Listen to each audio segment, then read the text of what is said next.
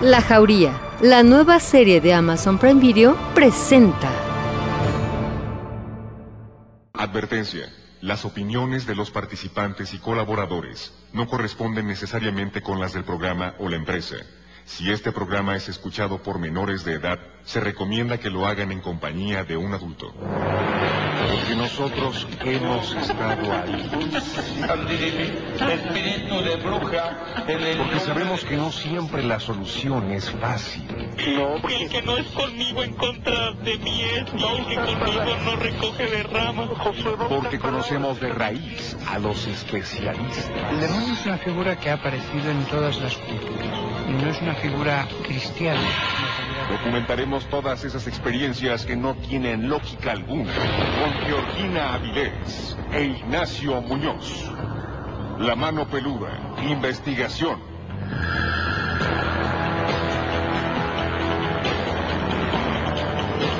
Llegó la hora de poner las evidencias sobre la mesa. Fantasmas, voces, apariciones, psicofonías, mitos y leyendas que rodean al mundo sobrenatural quedarán al descubierto aquí en La mano peluda.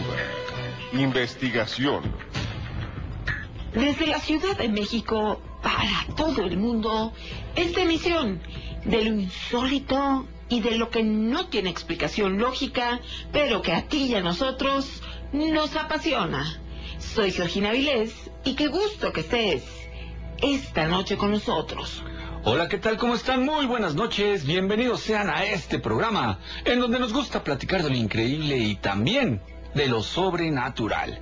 Porque de lo que es natural en todos lados se habla mucho. Yo soy Ignacio Nacho Muñoz, agradecido con Dios y con todos ustedes porque juntos escucharemos historias que nos ponen los pelos de punta. Y además queremos tu participación a través de la multilínea 55 51 66 3403. Te la repito para que llames y nos digas tus comentarios, relatos, experiencias 55 51 66 3403. También tenemos el WhatsApp el Miedofón 55 21 93 59 26. Además nos puedes escuchar a través de la página www.radioformula.mx Además, damos la bienvenida a las plazas en la República Mexicana. Gracias por estar aquí. Torreón, Aguascalientes, Guerrero, Durango, Culiacán, Coatzacoalcos, Ciudad Juárez, también La Paz, Mazatlán, Poza Rica, Tabasco, Tijuana, Tampico y Monterrey. Gracias por estar aquí en esta noche, en esta cita para puro peludomaniaco. Y hoy te vamos a comentar acerca de un tema que es actual debido a lo que estamos viviendo a nivel mundial, los juegos de mesa como que han cobrado auge. Ajedrez, damas chinas, cartas, el uno, el que tú me digas, está cobrando auge precisamente por lo mismo. Hoy te vamos a hablar de un rompecabezas del diablo. ¿Quieres saber de qué se trata? Durante el programa lo vamos a comentar y queremos experiencias. Ya tenemos aquí en la línea a Miguel Ángel, ¿cómo estás? Buenas noches, muy bien, gracias. ¿Desde dónde nos escuchas, Miguel Ángel? Tamaulipas, ya había hablado con ustedes hace unos días. ¿Qué nos vas a contar, Miguel Ángel? Eh, es una historia que le sucedió a mi mamá, a mi abuelita, que en paz descanse, y a mis tíos cuando eran pequeños en, en el municipio de Jaral del Progreso, Guanajuato, en una ranchería de esa localidad. Bueno, mamá es la mayor de las mujeres eh, y de mis tíos. Y en esa localidad un fantasma cargó a mi abuela en la madrugada tres ocasiones. La levantó de la cama en el aire y la colocó en el centro de del cuarto donde se quedaban a dormir. Este, es una historia muy muy tradicional en la familia porque fue muy fuerte, un susto muy grande que se llevó mi abuelita cuando vivía. Este, mi abuelita falleció hace apenas dos años y este, lo curioso es que mi abuelita falleció el mismo día, hora y mes que mi abuelo, el que había contado en el otro relato. Sin embargo, cuando era joven, estaban de visita en la casa de lo que era sus suegras, en, en ese municipio de, de Guanajuato. Entonces, en la habitación que se quedaban era pues una chocita muy humilde, de piso de tierra, me imagino que construida de, pues de leña, con lodo y cosas así. Este, dice mi mamá que estaban de visita y precisamente no sabía que el tema de hoy era los juegos de mesa. Sí. Pero ellos acostumbraban siempre y yo lo recuerdo de niño cuando íbamos a, a la casa de ellos siempre se jugaba a la lotería. Eso era clásico que después de la cena jugar lotería un rato, este, con un poco de luz y, y al final todos a dormir tempranito. Entonces me imagino que esa ocasión eso deben de haber hecho, era lo que sie- siempre hacían. Ya que se fueron a dormir, eh, dice mi mamá que, pues no recuerdo si era medianoche o las 3 de la mañana, pero era una hora así. Una gallinita que tenían por ahí en el mismo cuarto también, en un cajoncito en alto, empezó a, hacer su ruido de cacaraqueo y a ponerse muy inquieta. Entonces, este, dicen ellos que estaban pequeños y de repente mi abuelita se subió a la cama espantada y les dijo, eh, agárrenme, agárrenme, me quieren, me quieren llevar. Ellos asustados, pero había una pequeña luz de, no sé si era una vela o un quinqué, algo así, pero muy bajito. Entonces ellos alcanzaron a, a ver que a pesar de que metieron todos sus manos por debajo de la espalda de mi abuela, este, volvieron a, a llevársela como si fueran cargándola en brazos, pero iba flotando en el aire. Entonces la gallina continuaba espantada también. Y justo cuando llegaban al centro de, de esa pequeña choza, la ponían, de hecho con delicadeza, la bajaban, la ponían de pie ahí en ese sitio. Y ella, obvio, pues regresaba corriendo otra vez a, a donde estaban mis tíos y mi mamá. Eso pasó en tres ocasiones seguidas. Este, y mi abuela y mis tíos, mi mamá, pues muy espantados, le contaron al otro día a los tíos de, de mi mamá y a toda la familia. Y, y, pues llegaron a la conclusión de que tal vez era una bisabuela o algo así de ellos que se había dedicado mucho tiempo tanto a, a ser partera como a creo que hasta la contrataron para para encerrar brujas o algo así. Entonces este dicen bueno aparte de eso tenían agricultura tenían ese tipo de cosas. Entonces piensan que ella haya sepultado ahí su, su dinerito verdad alguna ollita o algo este pero mi abuelo por miedo jamás quiso andar escarbando y le decían eh, te acompañamos a que escarbes te lo quiero dar a ti no yo tengo mucho miedo yo no quiero nada de eso. Este y nunca jamás nunca jamás accedió a acompañar a alguien o que alguien le acompañara para escarbar. Este también dicen que había una persona en esa ranchería que asistía por ahí que, que supuestamente estaba con algún padecimiento psiquiátrico no sé si esquizofrenia o algo así pero esa persona decía que de un árbol que estaba al lado de esa pequeña choza eh, veía que llovían o caían cántaros de, de oro pero pues nadie le tomaba en cuenta porque decían, ah, pues está loquita. Sin embargo, pasaron muchos años y en ese sitio cualquier persona, de hecho en cualquier hora del día, podía ver eh, un espectro o un fantasma que salía precisamente del árbol hacia esa chocita y desde la chocita al árbol y así viceversa. Y cualquier gente lo podía ver. Sin embargo, nunca dejaron que personas ajenas fueran a, a buscar ahí que había. De hecho, dicen que hasta personas del extranjero llegaron a ir a pedir permiso para escarbar y que no nunca los dejaron los tíos de, de mi mamá. Entonces llegaron hasta el punto que mardearon la propiedad y cuánto para que no se fueran a meter ahí a husmear gente que no fuera de la familia. Claro. Este, sí, sí, Oye, no- entonces nunca han escarbado. No, de hecho nunca se supo que, que los tíos de mi mamá escarbaran. Este, eso pues tiene muchísimos años y ahorita pues ya creo que construyeron, aparte de la barda, ya construyeron ahí, pero no se sabe que nadie haya, haya escarbado este, realmente, o, o por lo menos que haya sacado algo, pero pero no, no se sabe. O sea, el, la- punto de los tíos era que ellos no iban a dejar que nadie escarbara si no era mi abuela, este, mucho menos gente extranjera o fuera de la familia.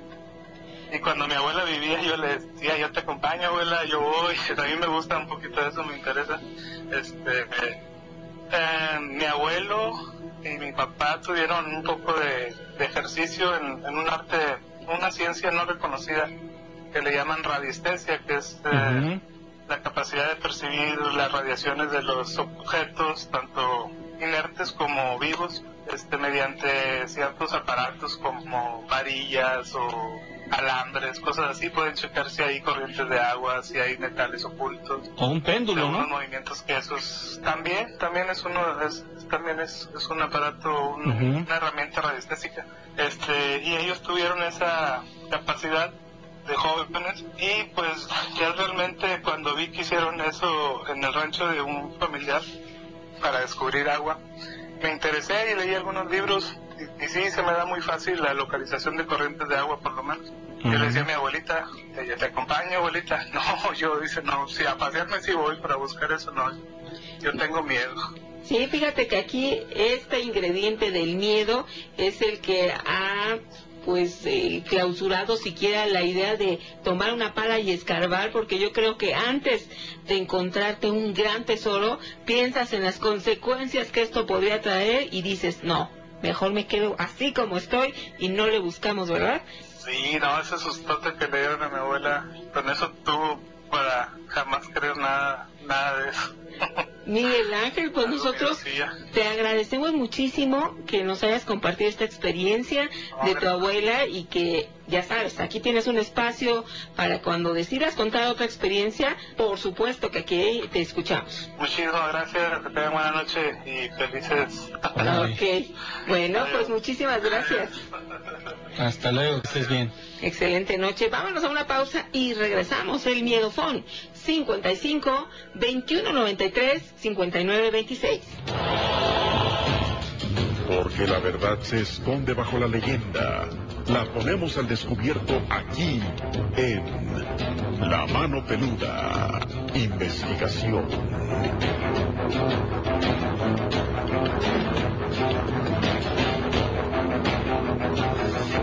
Estás escuchando La Mano Peluda, investigación. Después de tantas noches juntos, ¿qué somos? Veladores, compañero.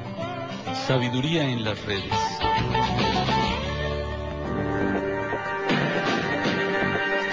Porque distinguimos al mundo sobrenatural. La Mano Peluda. Investigación.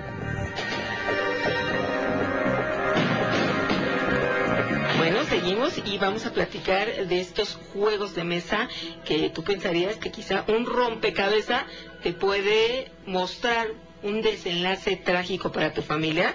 Pues así ocurrió y te lo vamos a contar. Tenemos ya aquí en la línea otra experiencia. Buenas noches, ¿cómo te llamas? Oscar, ¿desde dónde nos escuchas? Aguascalientes presente. Oscar, te voy a pedir si tienes altavoz o manos libres que lo puedas quitar, por favor. Para que se escuche perfecto y todos los amigos el relato lo, lo pongan exacto ahí en su mente para que lo vayamos imaginando. A ver. Oscar. Oscar. Se me hace que a la hora que quitó el altavoz, ¿Le colgó? ¿Serio? Sí, porque ya no está Oscar, pero ahorita hacemos nuevamente el contacto. Gracias, fíjate que estoy viendo muchísimos amigos de Durango y eso nos agrada también de Villahermosa, Román Juárez, Rubén Ayala de la comarca lagunera. Olivares 1 nos dice, me gustaría participar porque tengo varios eventos que me pasaron en un hospital. Tuvimos internado a mi hijo por cuatro meses y en ese tiempo pasaron varias situaciones que quisiera compartirles. Olivares 1, lo que tienes que hacer es enviar un mensaje al 55 2193 5926 si nos pones así, quiero contar un relato y por supuesto que nos vamos a reportar contigo. Así es. Y desde luego que este foro está abierto para todos ustedes, los amantes de estos temas. Hablando de juegos de mesa, ¿tú alguna vez tuviste una reunión, una pijamada o algo semejante en donde a alguien se le ocurrió decir, oye, ¿saben qué onda? Pues vamos a jugar a la Ouija o vamos a consultar a los espíritus a través de del Cleo, de Charlie Charlie, de Verónica, la de, ¿cómo se llamaba este de las tijeras, Gina? Mm, Es uno de estos, ¿no? El Cleo, la Verónica, de, sí, Ve- Verónica o el Charlie, Charlie. Bueno, el punto es de que decían porque se querían hacerlos muy valientes, órale, vamos a jugar.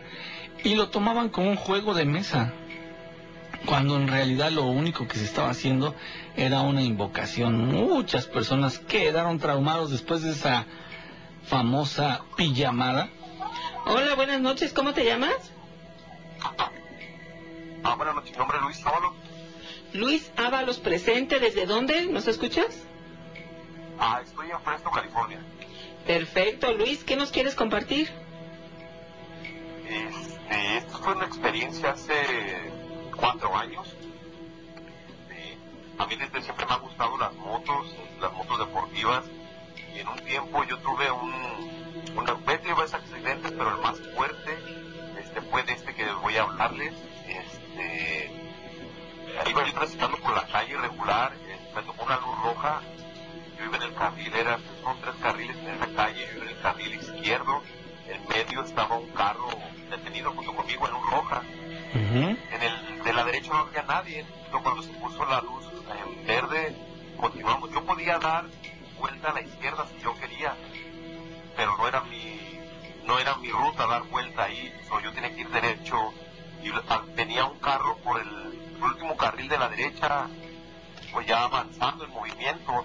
Yo no sé qué es lo que pensó, pero dio una vuelta hacia la izquierda cuando no podía darla. Total que fue y me impactó. Y las personas que ahí estaban paradas vieron como yo volé por encima de ese carro y mi moto hacia la otra calle. Total que, que de ello ah, dicen que yo reboté en el piso varias veces hasta pegar en la banqueta y cuando volví a brincar mi cuerpo cayó arriba del ah, como el pasto y, ya ahí me quedé pero ya mucha gente rápido me rodeó y estuvo conmigo a ellos parados y pues yo acostado viendo para arriba y desde entonces no sentí mi brazo derecho ni mi pierna derecha mucha gente se aglomeró ahí y este y solo me decían que iban a estar conmigo hasta que llegara la policía o la ambulancia, lo que fuera. En toda la gente que estaba rodeándome, yo estaba hacia arriba, todos estaban parados, nadie, nadie estaba ah, inclinado para conmigo. Entre todos ellos llegó una persona, yo bien miré que abrió un paso entre ellos y se hizo como de cunquillas, o sea, hasta conmigo. Pero era una persona como un, americano, pero joven. Y él, él, yo hasta siempre le comentaba, nomás le comentaba a mi esposa y a un, a un amigo, porque es difícil. Eh, yo les digo, yo sé que mi preferencia sexual y no me gustan los hombres, pero esa persona era, era muy, muy bonito de su cara, bonito como, como, como su piel muy blanca, sus ojos azules, pero un azul como como transparente, su camisa era blanca, pero muy blanca. Ah, total que se agachó conmigo y, me dijo, yo siempre, yo tengo, acá, conmigo en mi matrimonio tengo una hija, pero en México tengo dos hijos, nunca me refiero casi a ellos. Y este, esa vez preguntó, lo primerito me preguntó ah, si tengo hijos, y dije que sí, que tengo tres hijos y me dice, todo va a estar bien. Y ya yo le comenté, ¿de verdad no me miraste? Y me dijo que no, que no me había mirado, pero me tocó el hombro y me dijo, todo va a estar bien. Y ya me quedé, me quedé ahí este, igual viendo nada más. Y pues ya, de repente, no sé, sentí como, como algo, algo diferente, algo pasó diferente en ese momento. Hacia atrás. Y ya pues la gente me, decía si podía hacer algo, por mí. Y yo quería sacar mi teléfono para llamarle a mi esposa y decirle que de hecho yo iba donde una fiesta que estaba con su familia y decirle que le llamaran y pues, no mover y ya sacaron mi teléfono. Y, ya alguien me pidió mi código, se lo di, lo desbloqueó y le llamó. Ya en esto llegó policía y todo y ya llegaron haciéndome un test de, de droga y de alcohol. Dije, caray, para mí eso, bueno, me hicieron eso, en la ambulancia lo mismo y ya llegaron, rompieron mi pantalón, mi chamarra, todo para poder ver, porque no podía mover esa, esa, el brazo ni la, ni la mano. Total, este, cuando ya me incorporó, los paramédicos me incorporaron, y ya, cuando ya miré de frente a los muchachos que estaban tres ahí conmigo, ya les dije si el muchacho no se había el que me había tumbado. Ya me dijeron, ¿qué muchacho? Le dije que me tumbó. Me dijo, no, no, no, no, dice, usted no tumbó ningún muchacho. Le dije, sí, Dice, vete cero que está allá en ese carrito. Sí. Dice, ella lo tumbó, dice, y era una señora de, de, su edad por el reporte de policía, 67 años, hispana. me dijo, mira ese señor que está ahí con él. Dice, ellos dos vienen nada más. Le dije, y el muchacho, el, el gabacho, me dijo, no, dice, nadie venía con ellos. Y ya no quise comentar nada porque no sabía, no, no, no quería estar como, como estaba la policía cerca, no quise como, como si, si yo estoy mintiendo, si, realmente algo mal estaba conmigo. Total que me quedé callado y este ya me, me, me, me fui con la ambulancia, llegué al hospital, lo mismo, me dijeron que, que, que algo estaba mal conmigo, porque iban a hacerme estudios. En ese momento me, me metieron a, a hacer radiografías y todo lo que tenían que hacer. Y ya cuando salí, vino el doctor y me dijo que todo estaba bien conmigo, que no, no pasó, no había hueso que- quebrado ni nada, pero que sí estaba muy golpeado por dentro, iba a tardar mucho, porque tal vez iba a estar fuera de, de, de- de actividad por cuatro o cinco meses, y realmente estuve como seis meses fuera de trabajo y de todo lo que pudiera hacer. Pero, y sí, al principio todo se me complicó, todo, porque la moto que estaba pagando era una moto del año, era una moto sí me salió cara y, y me ofrecía muy poco la aseguranza de la otra persona, no cubría nada. Y no, yo no quería nada de eso. Y solo, solo recordaba a esa persona y la recordaba. Dije, ¿por qué me dijo que iba a ayudarme si no fue involucrado en nada? Y recordaba su aspecto y todo, y era diferente. Me, me cal- podía calmarme cuando lo recordaba. Total que un, un- un- una vez, así por nada, todo cambió, todo cambió. Empezó, al final, para no hacer tanto mi a su tiempo, al final pagaron todos mis gastos médicos, los del hospital, los diferentes estudios, los las especialistas que me enviaron, pagaron mi moto en su totalidad cuando yo la estaba pagando, este, toda la pagaron y al final me llaman y me dicen que tienen un cheque para mí. Y fue una buena suma eh, que no lo esperaba tampoco porque yo lo que lo único que no quería era pagar mi moto sin usarla o que me llegaran los, los cobros a mi casa. Y así como por dos meses estuve yo confundido, hasta le decía a mi esposa, le digo, ¿sabes? Le digo, algo está mal, le digo, yo estoy seguro que lo vi, digo, nadie lo vio, y yo lo miré, y, y en el reporte lo revisamos, de hecho viene, después le llamé a los muchachos que dieron su declaración al, al oficial que tomó notas en el accidente, les llamé para darles gracias porque pues, estuvieron ahí, dieron su declaración, dieron sus, ah, sus nombres, sus teléfonos, y así fue como les llamé y les dije gracias por haberme ayudado y eso, y volví a preguntar de esa persona, no, no, no, dice, y en el reporte de policía dice, está estipulado que en ningún momento perdí el conocimiento, o sea, siempre Estuviste bien, consciente. ah, despierto, pero no, sí, estoy consciente, pero nadie vio a esa persona, nadie, nadie lo vio, solo yo lo vi y, y hablé con él, pero su aspecto no era normal, desde su vestimenta, su camisa era muy blanca, y no hay una camisa blanca así, bueno, sí las he mirado así, pero cuando entro a, a- cuando entras a un antro y la ropa blanca brilla más con una luz que le pega. Sí, claro. Se hace así de ese tipo. Lo mío, sí, no, no fue, drogas no uso, tampoco nada, y siempre me, me abstengo de cualquier cosa que yo sienta que, que me va a causar un efecto así cuando me subo a mi moto, que casi siempre es que estoy en la moto. Luis, permíteme, tenemos que ir a hacer una pausa, no te vayas, por favor. El miedofón está listo, 55 2193 5926. Todo lo desconocido estará al alcance de millones de oídos. Aquí en La Mano Peluda. Investigación.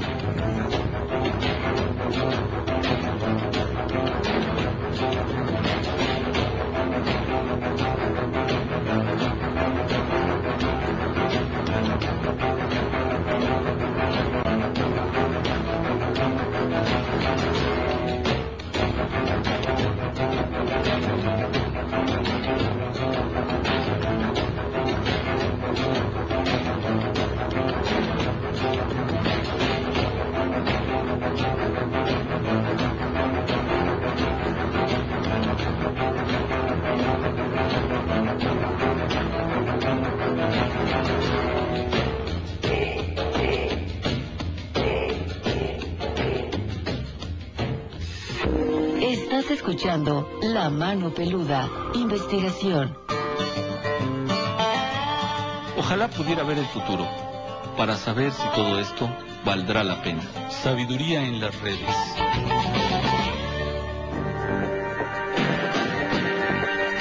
Porque distinguimos al mundo sobrenatural. La mano peluda. Investigación.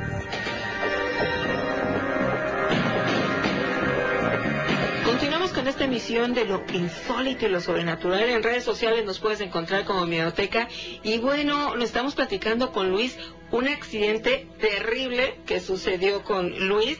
Pero ¿acaso habrá sido alguna aparición divina? ¿Tú crees, Luis? Yo no encuentro otra explicación y, como le comento un poco, lo he platicado.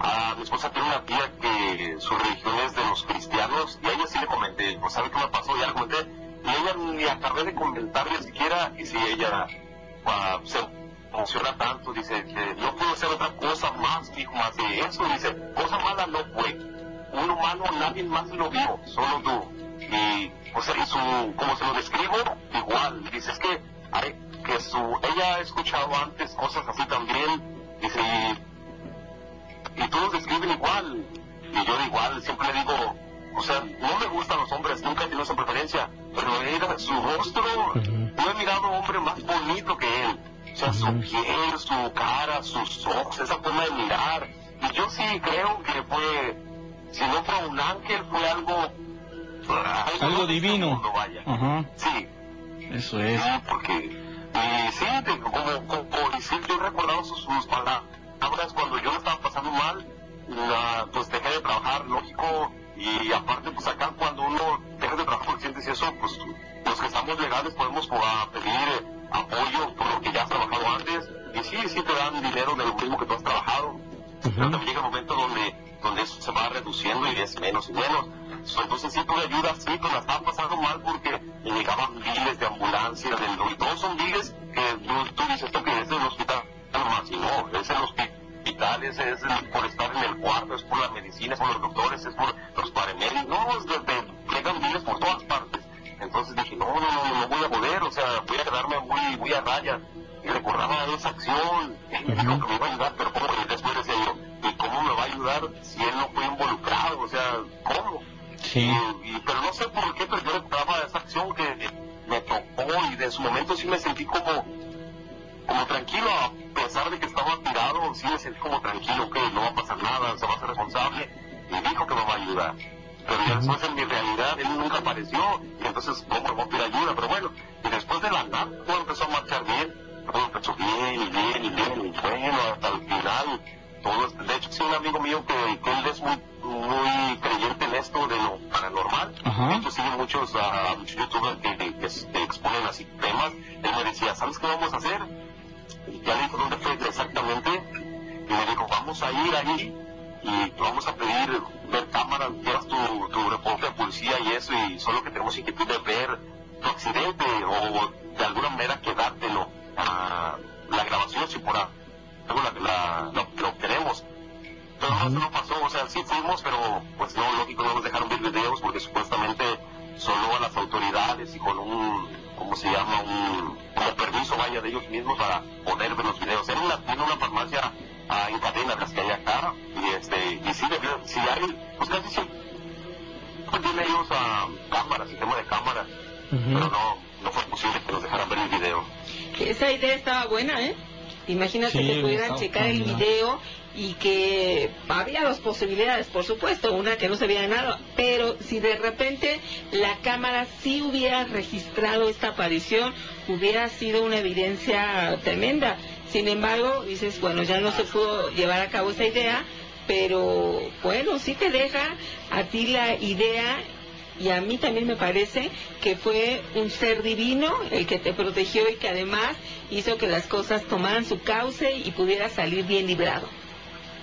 Sí, porque de hecho los, los, los que estuvieron presentes, ellos me describieron la, la escena, claro, por teléfono, después que yo les llamé para darles gracias por la declaración y eso, ah, me dijeron, "Sí, ¿sabe qué compa? Mire, usted salió volando por el, decir, por el cofre, por el cofre se dice de allá, pero así, Sí. por la parte del cofre del carro, Ajá. Dice, rebotó en el piso como dos, tres veces y ya se fue rodando.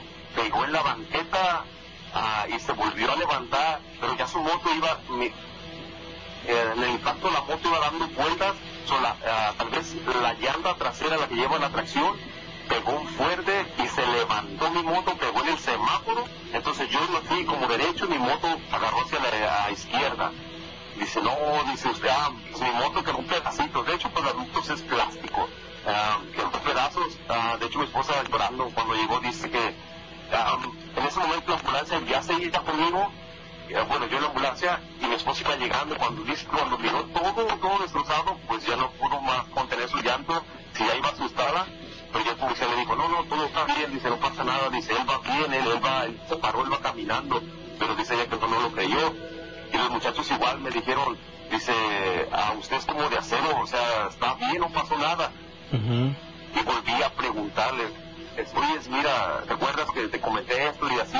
Esa persona, no, dice, nadie llegó, dice, nadie le acompañaba a los señores, dice, que sí, los señores son hispanos por el nombre y pues por sus facciones. Este, son, son hispanos y de edad avanzada. Ella tenía 67, nomás ella está en el reporte. Porque ella, o incluso, este, en el reporte dice que la señora se dio ah, culpable en ese momento. Más lo que no querían pagar nada era su aseguranza. Porque me habían ofrecido primero, me daban mil dólares y me quedaba con la moto. Le dije, no, la moto no la, no la voy a arreglar con cuatro mil. Después, bueno, te voy a dar nueve mil y este, la quito. Le dije, no, la moto me valió 19 mil. Le digo, o sea, ¿cómo, cómo? Yo no voy a pagar una moto cuando ya no la tengo. Entonces, pues, no, para pagar yo 19 mil dólares y no tener la moto, pues no, no era algo justo. Yo, yo me quedo con eso, de que, de que sí fue un ángel, algo así, porque, pues no, no, no tengo otra explicación. Oye, amigo, y a todo esto, ¿esta experiencia sí te cambió tu forma de ver el mundo espiritual? Fíjate que después de eso yo me quedé como dos meses confundido, o sea, recordándolo, recordándolo. No, no, no el, accidente, el accidente, no. O sea, esa acción cuando llegó conmigo. Y digo confundido porque eh, yo no, porque soy católico por, ¿cómo se dice? Cuando tus papás te hacen católico, ¿no? Porque tú lo decides. Por tradición. Y, ajá, y, y, y a partir de ahí yo no me dormía si no leía una, dos páginas de la Biblia, lo que fuera. Pero no me dormía, o sea, tenía esta, esta sensación como de, Te entiendo. de hacerlo, de... Sí, te, te da No podía cerrar los ojos, bueno, cerraba los hambre, ojos, amigo, te da hambre de conocimiento, te dan ganas de investigar, te dan ganas de saber más al respecto de lo que dice ese libro sagrado, ¿no? Sí, ta- tal vez sí fue así, pero fíjate que fue pues, prácticamente poco porque fue como dos meses. Y ya después de eso seguí un curso normal y cambió de una forma para mí, porque volví a subir. Fíjate que cuando fui, cuando fui a sacar mi moto del corralón, porque me habló la, si el corralón me llamó, que podía recogerla, que todo estaba pagado, que podía recogerla. Bueno, no me llamaron a mí, mandaron carta a mi casa, entonces fuimos mi esposa y yo, y cuando llegamos, cuando llegamos, Sí. este, nos dijeron los de, los de la oficina, dice, "Bien", dice, pobre persona, tal vez pasó a mejor vida. Nos volteamos a ver mi esposa y yo, y dice, oh, lo siento, digo por el que manejaba la moto. Y le digo, no, yo manejaba esa moto. ¿Qué? Dijeron, dice, digo, sí, eh, es mi moto y yo la manejaba. En el accidente tú ibas, sí, le digo, me tocó a mí caerme en esa moto. No, no te creo, sí, le digo. Dice, no, nosotros aquí hablábamos, que pobre amigo, ¿cómo quedó? Y es, no, digo, soy yo. No, ni ellos lo podían creer que yo manejé esa moto, porque la moto quedó, del- la, la llanta delante salida, el frame, el, ah, el cuadro de la moto, del asiento de atrás, quebrado totalmente, no, fue, ellos también no podían creer que estaba vivo. Ajá, amigo. De esos accidentes que no te puedes explicar cómo la persona que iba manejando aún queda con vida y lo mejor, que en perfectas condiciones. Sí, realmente, y sí, fíjate, después de que se me pasó todos los golpes internos y todo eso, este, estoy normal, o sea, no, no tengo fracturas nada y, y puedo hacer mi vida normal, o sea, no, no pasó a más de eso. Oye, amigo, y ya para terminar esta experiencia, nada más te voy a preguntar, ¿tú sabes si hay alguien que ore por ti? ¿Alguien en tu casa, tu mamá, tu esposa? ¿Hay alguien que ore por ti? Desde que yo salí de México hace tal vez 16 años, que me vine para acá, no hay día, fíjate, y, y si te pasaron los audios, no hay día en la mañana que mi madre no me dé los buenos días y mi bendición y que la Virgen de Guadalupe me proteja y me ayude todos los días. Todos Eso los días. es. Tengo un hermano acá conmigo y la otra vez bueno, hace tiempo me decía, mi mamá dice como que es un saludo de siempre. Que digo, uh disfruta ese saludo, no quieres contestárselo, no se lo contestes, pero cierra tus ojos cuando te salude y te dé la bendición. Le digo, uh el día en que no tengamos a nuestra mamá y este saludo, aunque sea repetitivo, te va a hacer falta. Sí, amigo. Pues mira, a lo mejor ahí está el resultado de sus oraciones que te encomiendan, ay, protege a mis hijos, que estén bien y todo. Y a lo mejor ahí está, amigo, la solución a todo este misterio. Tu mamá te tenía con una cobertura espiritual y mira, saliste avante y afortunadamente ahorita nos lo estás compartiendo. Muchísimas gracias, brother. Espero que no sea la última vez que charlamos. Sí, sí, pues muchas gracias a ustedes de mano y este, un saludo. Este, yo espero pues estar todavía en contacto con ustedes y, disfrutar de sus audios. Gracias, amigo. Muchísimas gracias, Luis. Que tengas excelente noche. Igual para ustedes. Hasta luego. Hasta luego. Vaya. Vamos a una pausa y regresamos. El Miedofón 55 2193 5926. Es hora de poner al descubierto lo que nos hace temblar, correr, gritar y sudar. La mano peluda. Investigación.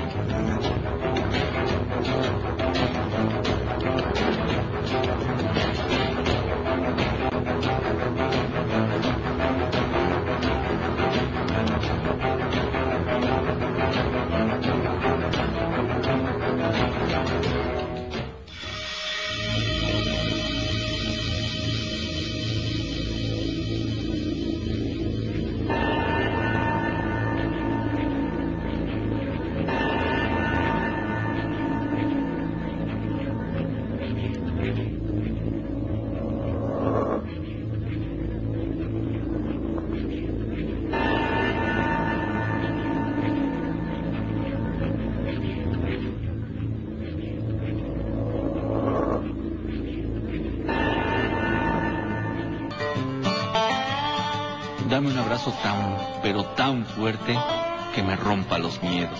Sabiduría en las redes.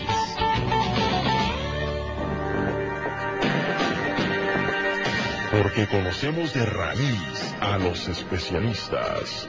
La mano peluda, investigación. Continuamos con esta emisión de lo insólito y lo sobrenatural.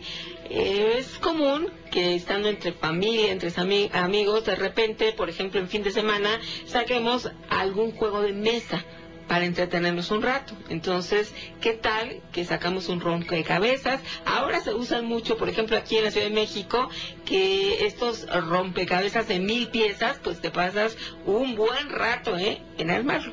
Pues resulta que eran dos amigos, Manuel y Fermín, que pues son conocidos de toda la vida, desde que eran pequeñitos, incluso cursaron en la misma universidad, se casaron, sus esposas se hicieron amigas, y entonces estas dos parejas se reunieron mínimo una vez al mes para platicar, para jugar, para convivir.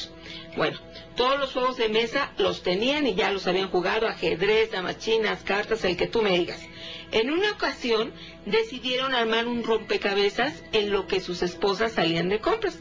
Entonces, bueno, los dos amigos, Manuel y Fermín, se quedaron en casa de uno de ellos, empezaron a armar este rompecabezas, que no era de mil piezas, ¿eh? era de dos mil, entonces era muy grande, y entonces platicaban, armaban el rompecabezas, resulta que empezaron a armarlo por los borres, como normalmente se hace, y de repente uno de ellos, Fermín, sintió un escalofrío extraño, algo que no entendió, ¿no? No le gustaba sentir así, pero bueno, lo comentó con Fermín y le dijo, no hombre, te estás sugestionando, no hay nada. Bueno, entonces siguieron armando este rompecabezas que parecía una calle oscura, con una sola lámpara encendida al fondo. Manuel insistió en que tenía un mal presentimiento. A medida que iban armando este rompecabezas y que se iba formando este paisaje, pues resulta que él decía, ay no, me siento incómodo. Total que Fermín decía, no, no te sugestiones, esto es normal, a lo mejor pues estás nada más preocupado porque no llega tu esposa, ¿no? Siguieron con el rompecabezas. Aparecieron unas piernas, brazos, zapatos, ropas desgarradas y Fermín insistía en que algo malo iba a suceder. dice, siento algo extraño en el aire, tengo un presentimiento, cuando de repente que escucha una voz que le susurra, ayuda. Entonces más se espantó. Manuel gritó, esto es aterrador, ¿qué, ¿qué sucede? Y ya estaba con las lágrimas. Bueno, pues de repente solamente les faltaba una pieza. Colocan esta pieza del rompecabezas y la imagen, ¿sabes qué formaba? Eran dos mujeres asaltadas y degolladas en una oscura calle. Fermín quedó frío al ver que eran sus esposas. En cuanto ellos pusieron esta última pieza, sonó el teléfono y adivina qué. ¿Qué pasó? Era para informarles que habían encontrado a estas dos mujeres que eran precisamente las dos que aparecían, las dos mujeres que aparecían en este rompecabezas y entonces este rompecabezas quizá era el rompecabezas del diablo. Puede ser, Gina, quién sabe. ¿Por qué un hecho así de terrible? Imagínate cuál será la fuerza que haya proyectado y haya impreso en ese rompecabezas la figura, la imagen de estas mujeres. Pero que a medida que lo iban armando, uno de ellos se sentía extraño con escalofrío y que algo no estaba bien. Algo no encajaba, ¿no? Entonces la próxima vez que armes un rompecabezas, elige mejor algún pequeño, alguno que no tenga tantas piezas y que veas cuál es la imagen que vas a armar en ese rompecabezas. Sí, sería muy, muy fuerte que cuando armas el rompecabezas, ya no digamos una escena trágica, sino que en el rompecabezas que parecía un juego, aparezca alguien de tu familia y dices, ¿qué onda? Hola, buenas noches, ¿cómo te llamas? Buenas noches, me llamo Arturo. Bienvenido, ¿desde dónde nos escuchas? Ah, ahorita los escucho desde el estado de Pensilvania, pero yo soy originario de Oaxaca. Pensilvania, Oaxaca y Ciudad de México, hacemos el triángulo perfecto para escuchar este relato que nos quieres compartir. ¿De qué se trata? Ok, mire, yo les, este, yo he escuchado mucho su programa y este, a mí me llama la atención mucho lo paranormal, pero la historia que yo les quiero contar, no sé si, no sé qué, qué tan raro, qué tan extraña sea, pero se los voy a compartir y ya ustedes me dirán. Órale, Perfecto. juega. Hace este, hace como 10 años yo perdí a mi papá. Qué lamentable. A mi papá lo perdí de, supuestamente de, exámenes médicos y de todo, pues de cáncer. Pero pues como ve que, pues uno siempre le gusta decir que le habían hecho brujería, que había sido magia negra. Sí.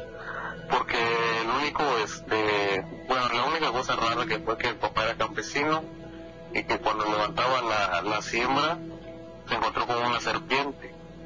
Sí. Y, y, la serpiente lo asustó y dijeron que se había robado su corazón, como dicen en los pueblos, y como muchas historias de esas ustedes ya las conocerán. El detalle aquí fue que mi papá murió y mi papá siempre tenía un, este, un celular guardado con él, porque yo he sido taxista y este, cuando él estaba en un lugar me marcaba y lo llevaba.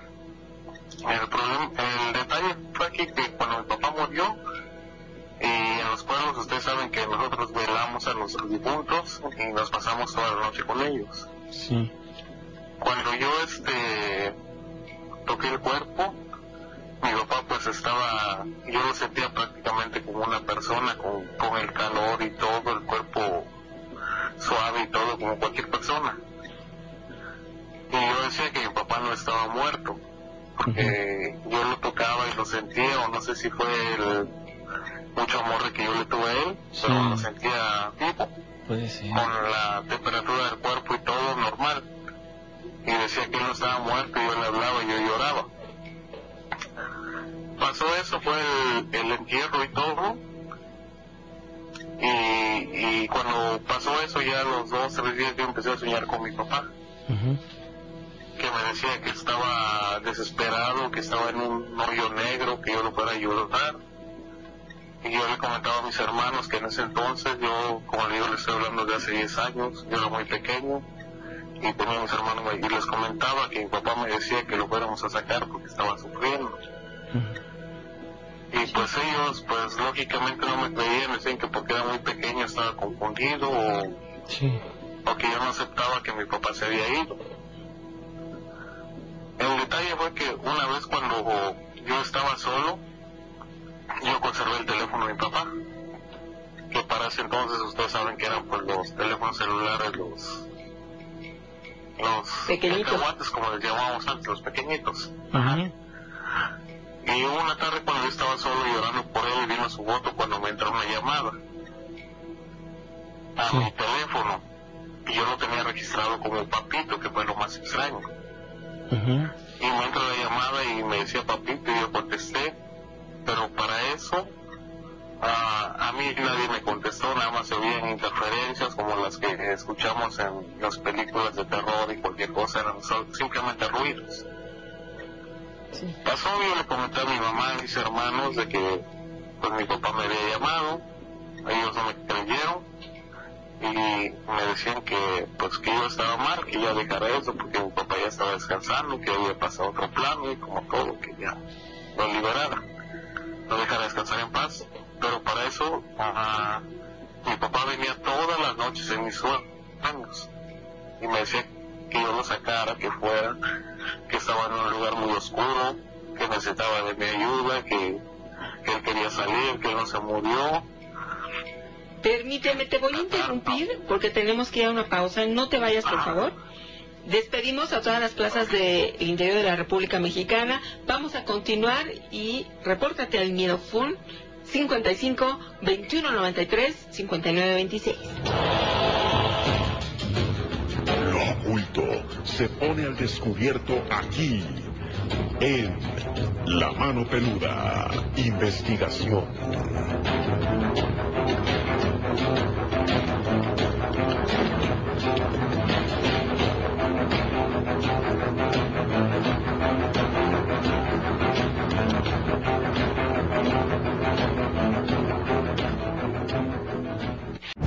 No te pierdas la nueva serie La Jauría Encuéntrala solo en Amazon Prime Video.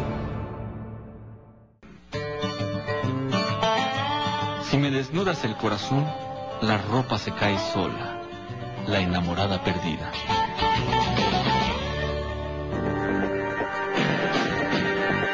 Porque tenemos mucho que decir. La mano peluda. Investigación.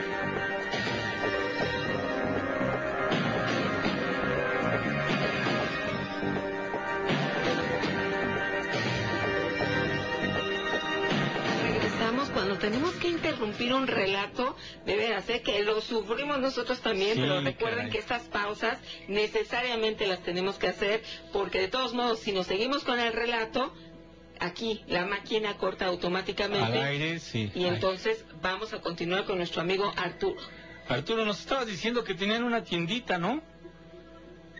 Sí, les estaba diciendo que en ese entonces manejábamos una tiendita donde los domingos en la tarde toda la familia se reunía porque pues es cuando toda la gente va al centro del pueblo, que yo soy de, un pueblo. Sí. Y este, en ese entonces, como le decía, pues ya todo el mundo me tiraba loco por las cosas que me estaban pasando. Mm. Pero en ese tiempo estaba reunido mi mamá, mi hermano y mi hermana la mayor. Sí. Cuando yo recibo mi teléfono, la llamada otra vez, y en el identificador de llamadas me decía papito, como yo lo tenía registrado y se lo paso a mi hermano el mayor y él contesta. Y le digo, mira, me está dando papá. Y, él contesta la llamada y él nada más se queda y se la pasa a mi hermana. Y mi hermana nada más se queda, pero pues ellos no me comentaron nada. Entonces ellos dejaron de creer que yo estaba loco y que sí. Claro. Que pues no sé cómo haya sido eso, pero pues me marcaban a mí del número de mi papá. Y este, pasó eso, ya como a los tres, cuatro días, mi mamá fue al panteón y según las creencias que nosotros teníamos, ella fue a hablar con mi papá, que me dejara a mí y que él se fuera a descansar. Y, que ya dejara de atormentarme porque pues yo, yo prácticamente estaba, no sé si a punto de volverme loco o era el, amor que yo le tenía a mi papá que no lo dejaba ir. Pero cuando eso pasó, pues ya dejé de tener los sueños, que le decía que yo lo soñaba, que no tenía ayuda, que estaba mal, que estaba en un lugar muy oscuro y todo eso. Y pasó y, y nosotros recordamos que mi papá este, se dedicaba a hacer carteras, y que ese es un oficio muy, este, el que toda la población de donde yo soy lo, lo trabaja. Ah, ok. Y nosotros recordamos que tenía él su lugar para guardar su celular, que como le digo, para ese entonces era un celular de los cacahuatitos, como le decíamos. Sí. Y nosotros fuimos y, y cuando mi mamá habló con mi papá, que fue al cementerio y habló con él, nosotros nos recordamos y fuimos y buscamos el celular y estaba guardado, el celular no tenía ni pilas, estaba todo lleno de polvo, pero lo encontramos en su lugar donde mi papá siempre lo tenía y pues nunca le encontramos explicación a todo lo que pasó. Sí. Oye, ¿en algún momento sentiste que tu papi se quería comunicar contigo? Todo tiempo porque yo en mis sueños sentía bien real que él me llamaba, que me decía que no estaba a gusto, él me decía, hijo, ven, trae a alguien, trae una pala, sácame de aquí. Estoy mal, estoy oscura, estoy desesperado, estoy en un lugar que, que quiero salir. O sea, mis sueños eran constantes de que él quería salir de la sepultura. Por eso yo en mi, en mi vida buscaba amigos que me ayudaran a ir a sacarlo. Pero pues como vivíamos en, como le digo, vivíamos en un pueblo, el panteón está resguardado. Y pues unos niños nunca podrían acercarse a un panteón, ni abrir, ni hacer nada, pero en mis sueños siempre me decía que estaba mal, que estaba desesperado, que quería salir del lugar donde estaba. Eso fue lo más extraño. Obviamente esto te Todas angustiaba. y todos los sueños. Ajá. Pues Y luego, amigo, ¿cómo lo superaste? ¿Cómo quedó todo? ¿Cómo quedó todo? Pues quedó todo hasta que yo le, le comenté que mi mamá fue al cementerio, le llevó flores, le llevó veladoras, hizo oración y le pidió a él que ella me dejara. Y yo estaba muy mal, que todas las noches yo tenía pesadillas, que yo le hablaba de, de él a ellos y que ya no los dejaba dormir. Y pues es una cosa que a veces no sé si si creer o no, pero pues con el hecho de que mi mamá fue y habló en la sepultura de mi papá, con eso se acabó todo, pero fue, fue algo muy extraño. Sí, amigo, pero fíjate que sí ocurre, ¿eh? Y tal vez más frecuentemente de lo que tú pudieras pensar. Así que probablemente tu papá estaba tratando de comunicarse contigo, aunque también aquí cabría meter esa duda de que tal vez era un ser que quería ponerte inquieto, amigo, y no dejarte tranquilo. Te voy a decir algo, tu papá creía en Dios, ¿no? Sí, mi mamá era creyente. Entonces tu papá no tendría por qué estar sufriendo ahí en la tumba, porque de acuerdo a lo que él te daba en, tu me- en los mensajes a través del sueño, él estaba en una tumba, oscuro, profundo, es lo que decía él, ¿no? Sácame de aquí. Sin embargo, amigo, tu papá, estoy 100% seguro, ya no se encontraba ahí. Sí, lo más extraño es que mi papá sufrió mucho porque mi papá murió de cáncer. Sí. Se fue acabando poco a poco y Ujú. sí era muy raro eso que sé. De que yo tuviera esos sueños, por eso yo le- les digo que mi familia pensaba que yo estaba loco. Sí. porque recibía esas llamadas, pero ellos no se dieron cuenta de, de todo eso hasta que él llamó y estábamos toda la Juntos. familia reunida y, y mi hermano nunca me dijo si escuchó lo mismo que yo, que fueron interferencias, o escuchó algo más, mi hermana tampoco, pero nada más se quedaron callados y, y vieron pues que yo no estaba loco, que eso había pasado. Sí. Al otro día me dijeron, vamos, buscamos el celular, lo buscamos, el celular estaba todo empolvado, sin pila. Y ahí en el mismo lugar donde mi papá lo guardaba siempre y no, no había forma de que se hiciera una llamada desde ese teléfono. Ujú. Fíjate, dice aquí nuestro amigo Es muy extraño, muy raro. Dice Pepe Miau, dice que su comunicación en sueños te daba a entender que estuvieras tranquilo, es lo que dice Pepe Miau. Pienso que hay, hay algo de cierto en esto que dice nuestro amigo. Tal vez sí, pero cuando, cuando uno vive sus sueños, uno, no sé si cuando quiere demasiado a la persona, uno hace o trata de hacer o, o, de sentir lo que ellos están sintiendo, porque pues yo siempre he creído de eso, de que la idea de, tal vez ser enterrados vivos o, o eso va a ser un, un tormento muy grande. Sí. No sé, a lo mejor. Pero sé que mi papá, como sea, estaba tratando de comunicarse conmigo porque pues murió de cáncer y, y no sé, tal vez yo pensaba en ese tiempo, yo le estaba hablando hace 10 años cuando yo era más pequeño que tal vez pudo revivir y, y buscaba la ayuda y no, no pude hacer algo, pero pues... No, amigo, no. Me atormentó mucho tiempo. No, no, no creo que vaya por ahí, porque en todo caso, pues, tu papi ya estaba sepultado. Entonces, sí que esto te trajo mucha inquietud a ti, pero tú mismo lo declaras que eh, ya lo veías muy dañado por el cáncer que lo, lo maltrató demasiado, ¿no? Mm, tal vez, pero fíjese que mm, no sé si tenga el tiempo para alargarme o para comentar algo más. Unos minutitos tenemos, Claro que sí.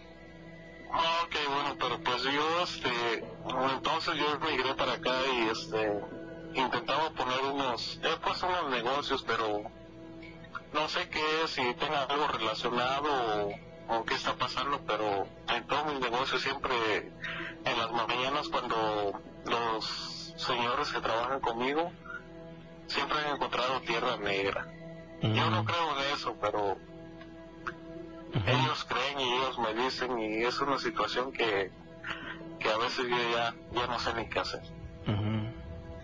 No sé si creer, qué tanto creer, qué tanto puede eso ser cierto, pero pues sí nos ha ido mal, pero pues con todo lo que está pasando yo digo que es por lo, por lo mismo, por la pandemia, por la crisis y todo, pero cuando ellos barren los lugares siempre ha salido tierra negra y no sé qué tanto tenga que ver eso, la verdad.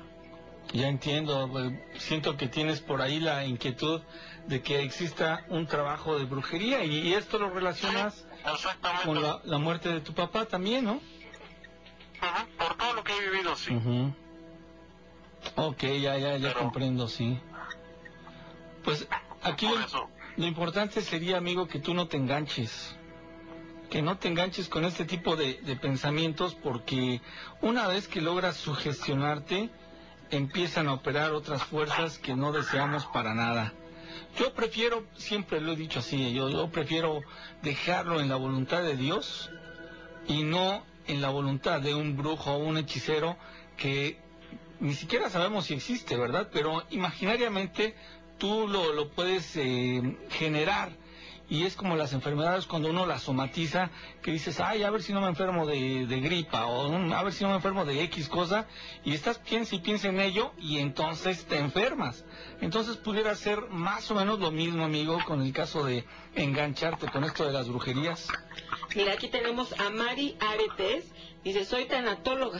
Y efectivamente el estado de ánimo de su papá afecta al espíritu cuando parte de este mundo y por eso unos ven luz y otros encuentran oscuridad.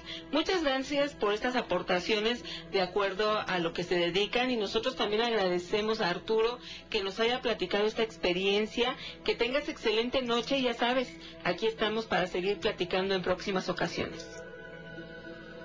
Bueno, mu- muchas gracias, nada más este, quería decirles que soy taxista y que tengo muchas otras historias y me dan la oportunidad de contarlas y con mucho gusto. Claro. Claro que sí, Arturo. Vamos a seguir en comunicación. Ok, muchas gracias, que pasen buenas noches. Hasta luego, amigo. Pues Vámonos a una ¿eh? pausa y regresamos. El micrófono está listo. 55 2193 5926.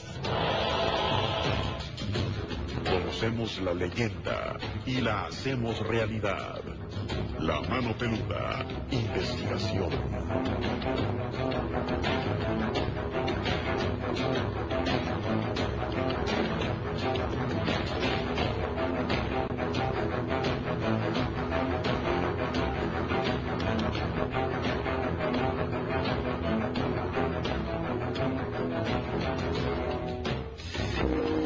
Estás escuchando La Mano Peluda, investigación. La gente que muerde la mano que los alimenta, normalmente lame la bota que los patea. Eric Hoffer.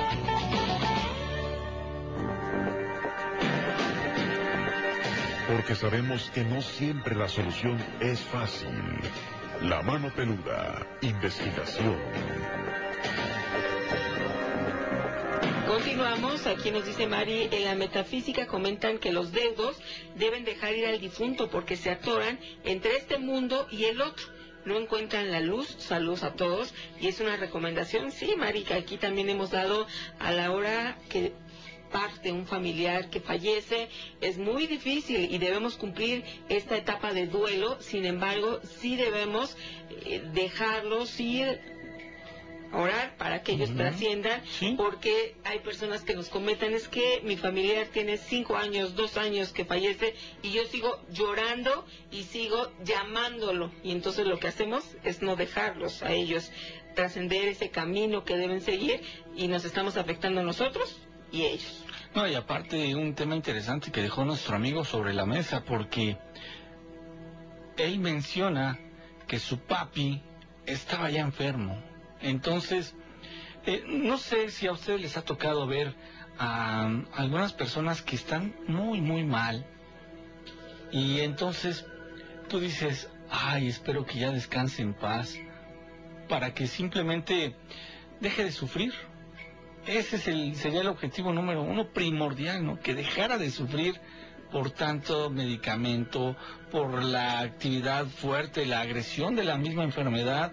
Entonces, a veces, aunque suene medio cruel y medio feo, a veces es mejor que la persona ya se vaya con el Señor, ¿no? Que descanse en paz, porque literalmente eso ya no es vida en algunas ocasiones. Fíjate que es un tema de discusión y que siempre hay dos partes, unas personas opinan una cosa, las otras se van para el otro punto de vista, y es que el hecho de que tu familiar, ese ser que tanto amas, tenga una enfermedad que le está afectando, que tiene muchos dolores, que tiene a lo mejor está entubado, eh, que tiene un proceso de enfermedad tan difícil y de mucho tiempo, entonces tú dices, no, es que no, no quiero que se muera, que se quede.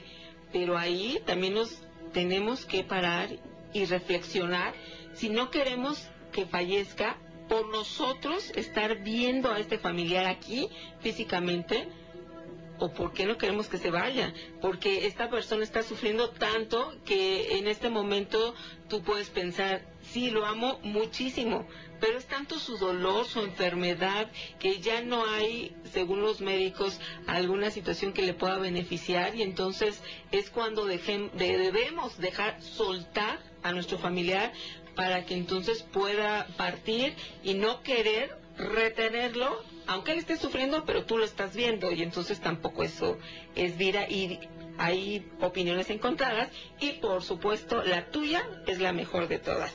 Vámonos con más relatos, ya tenemos aquí desde Irapuato, Guanajuato, a Adán, ¿cómo estás? Muy bien, gracias. Muy buenas noches a todo el público y a ustedes. Buenas noches, Adán, ¿qué nos quieres comentar? Bueno, mira, mi relato comienza en el año, pues sucedió en el año 2013. Este, nosotros, bueno, yo siempre he rentado junto con mi familia y en una ocasión nos tocó este, meterme a una vecindad que realmente pues al entrar pues los habitantes se ve pues que son como muy problemáticos. La familia que me rentaba era muy este como muy favoritismo hacia su lado muy ventajosos. Y en una ocasión para ese entonces me habían operado a mí de una hernia inguinal y este, me recuerdo muy bien que esa noche yo sentía que alguien, algo me miraba. Entonces, cuando yo logro despertarme, arriba de mí como a la altura de dos metros, estos eran solo dos cuartitos, a la altura de dos metros este, de mi cama se encontraba una luz muy, muy roja, pero que podría atravesar, a través de ella podía alcanzar ver, a ver la pared a lo que yo reacciono y tallo mis ojos para ver si no estoy soñando o realmente la estaba mirando. Cuando la luz se percata, porque pues como le digo yo estaba operado de una hernia inguinal, no podría, no podía moverme muy bien, a lo que solo hice como un intento de pararme, este, y esta luz como que zigzagueó un poco y en vez de salirse del, del, del cuarto, corre y se esconde a un ropero grande que tenemos me paré con dificultad realmente porque pues todavía estaba muy, muy adolorido y pues busqué pero no encontré nada. Y a la, la cuestión es que pues yo ya traía un presentimiento todo el día, andaba algo cansado porque pues ya no dormí muy bien. este, para esto yo tengo este, tres hijos y en ese entonces solamente tenía dos, a un niño de, de dos años, casi dos años, la verdad sin bautizar. Este, enfrente de mi cuartito había un árbol pequeño que se, con muy pocas ramas se miraba a través de él. A lo que pues ese ya cuando eran como las 8 y de las 8 yo oía un pequeño sonido como un chillido que le hacía pero yo yo a mi a mi entender sentía que se burlaban de mí. Yo siempre desde que tuve a mi primera hija siempre he sido muy pero muy protector con todo. Un pequeño ruidito y salgo para esto este pues el cuartito eran dos cuartitos pequeños, de altos sí estaban un poco altos, pero de, de ancho estaban como de dos metros. Este, la cuestión es que, pues yo ya, ya preparándome, cierro la ventana que está a un lado de la puerta y cierro la puerta.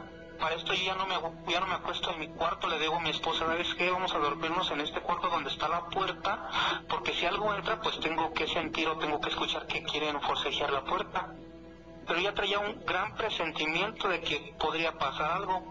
Para esto, este, me sí me acuesto al lado de la puerta y pues como le digo cerré la ventana, no había forma de que se metiera. Este, para lo que como eso de las 12 siento como que algo pasa sobre, sobre mí, me despierto inmediatamente, como le digo que estaba pegado, no podía moverme, pero dejé el foco prendido y este, y no pude ver nada. Dieron como las 8 de la mañana que, me despertó la alarma.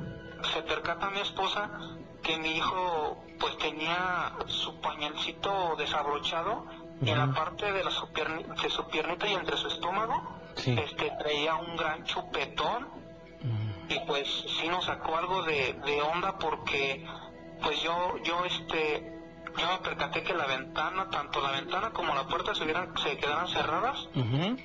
Y yo ya estaba alerta por el ruido que le digo que en el árbol que, que está enfrente a mi habitado, a mi, frente a mi cuarto, este pues, pues no se miraba nada, pero se oía el ruido. Yo sentía, pero en mí, muy dentro de mí, y estaba seguro que ese ser se, se burlaba de mí. Y yo, pues lo, lo uno junto con la noche anterior que vi esa luz roja, dije a lo mejor, yo pensando que el ser estaba afuera y a lo mejor realmente ya lo tenía yo adentro, que no me percaté. ¿Cómo ve usted? Pues sí, es que es algo que al momento que lo vivimos no podemos entender. Sin embargo, cuando pasa el tiempo, ¿qué crees? Las dudas surgen aún más, ¿no? No, no sé, amigo, ¿pasó por su cabeza que se tratara de brujas? Pues de hecho sí me pasó mucho porque mi hijo no estaba bautizado, como le reitero. Sí, sí, sí. Este, y de hecho yo hasta hoy a la fecha traemos que haya perjudicado algo porque a mi hijo ya no falta que le pase ya se cae, se fractura la mano, la tibia se dislocó, mm. se golpea la cabeza, se hace hoyo. De hecho, ahorita, apenas ayer, al viernes, se encajó dos tornillos en la cabeza y se le hicieron dos hoyos. ¿Cómo? Gracias a sí, gracias a Dios, no pasó a mayores, pero yo mire, yo este... ¿Pero cómo se encajó eso, amigo? ¿Se cayó o qué? No, es que en la pared había este dos, dos tornillos encajados y por andar corriendo no se fijó y se atoró de ahí de la cabeza. Gracias a Dios no se le encajaron completamente y pues, terminó cayéndose, pero ella reaccionó día cuando vio el chorreadero de sangre que salía de su cabeza. Pero como le digo, desde que pasó eso, ya no falta que se quiebre. De hecho, dos veces se quebró las manos y en una ocasión que tuve que llevarlo al hospital, el, el traumatólogo infantil me aventó hasta los mismos ministeriales. Claro. Para, porque pensó haber dicho, oye, pues que tú lo maltratabas. Sí, me, hasta de hecho me dijo, es que tú eres peor que un animal, ¿cómo lo golpeé? Le dije, no, tranquilo, le digo, mira, lo que pasa que, de hecho, en esa ocasión mi, hija, mi esposa se estaba aliviando de mi otra hija en el materno y yo estaba en el, yo cuando llego a casa me dice mi sobrina, tío, ¿qué crees que pasó? Le digo, no, ¿qué pasó, hija? Dice, pues, Axel se, se cayó y se quebró la mano. Le digo, no, no me digas eso. Yo venía bien mal porque mi hijo tuvo una fuerte infección, nació con una infección en su recto y este, pues se nos puso muy mal, yo venía ya, ya demasiado nostálgico y llego con eso y pues solté el llanto. Para lo que hago es que me lo llevo al hospital, digo que pues el doctor pensó que yo lo había golpeado, sí. gracias a esto ya cuando me mandó a rayos X me dice, me llega, pues estoy, estoy viendo a mi hijo cómo está pensando en toda la situación y llegan los ministeriales y me agarran del hombro y me dice, ¿qué pasó hermano? Ya cuando volteé y le veo las pistolas dije, ah, ya valió. Para esto le empiezan a, comentar a mi hijo, ¿qué te pasó? No, pues es que salté este, de un banco, como de un metro veinte, hasta eso mi hijo, inteligente, y dijo, ay, ¿te quebraste tu manita? Y dije, sí, para lo que realmente me sirvió que mi mamá me marcó en ese momento, me dice, a lo que yo le había colaborado ya al, ministerial de que tenía mi esposa mala, ¿dónde estaba yo? Me marca mi mamá, me dice, ya fuimos por, por Anita, mira, ya está bien, ¿cómo está el niño? Pues mira, el niño está así, así. Oye, Dan, ¿me das un segundito para hacer una pausa, amigo? Sí, claro que sí. Ok, no te vayas, por favor. El miedofón está listo, 55 21 93 59 26. Las historias tienen muchas formas de contarse, pero solo una de comprobarse. Aquí en La Mano Peluda, investigación.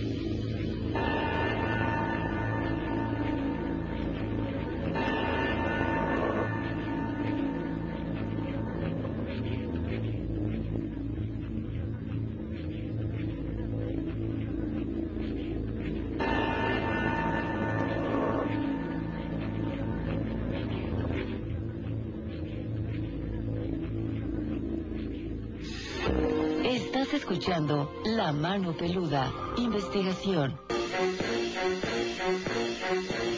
Científicos de Estados Unidos aseguran que ya encontraron una nueva fuente de células madres que no requiere el uso de embriones humanos, ya que éstas recogen las células del líquido amniótico que rodea al embrión y no lo afectan. Este trabajo científico puede ser la llave maestra para el tratamiento de varias enfermedades que hasta ahora han sido incurables. La investigación científica de lo que podría ser el mayor descubrimiento médico ha sido hasta ahora retrasado por las implicaciones éticas y legales que esto implica, pero ojalá que estas células provean un recurso valioso para la reparación de tejidos y también para la regeneración de órganos. Para la mano peluda, Georgina Avilés.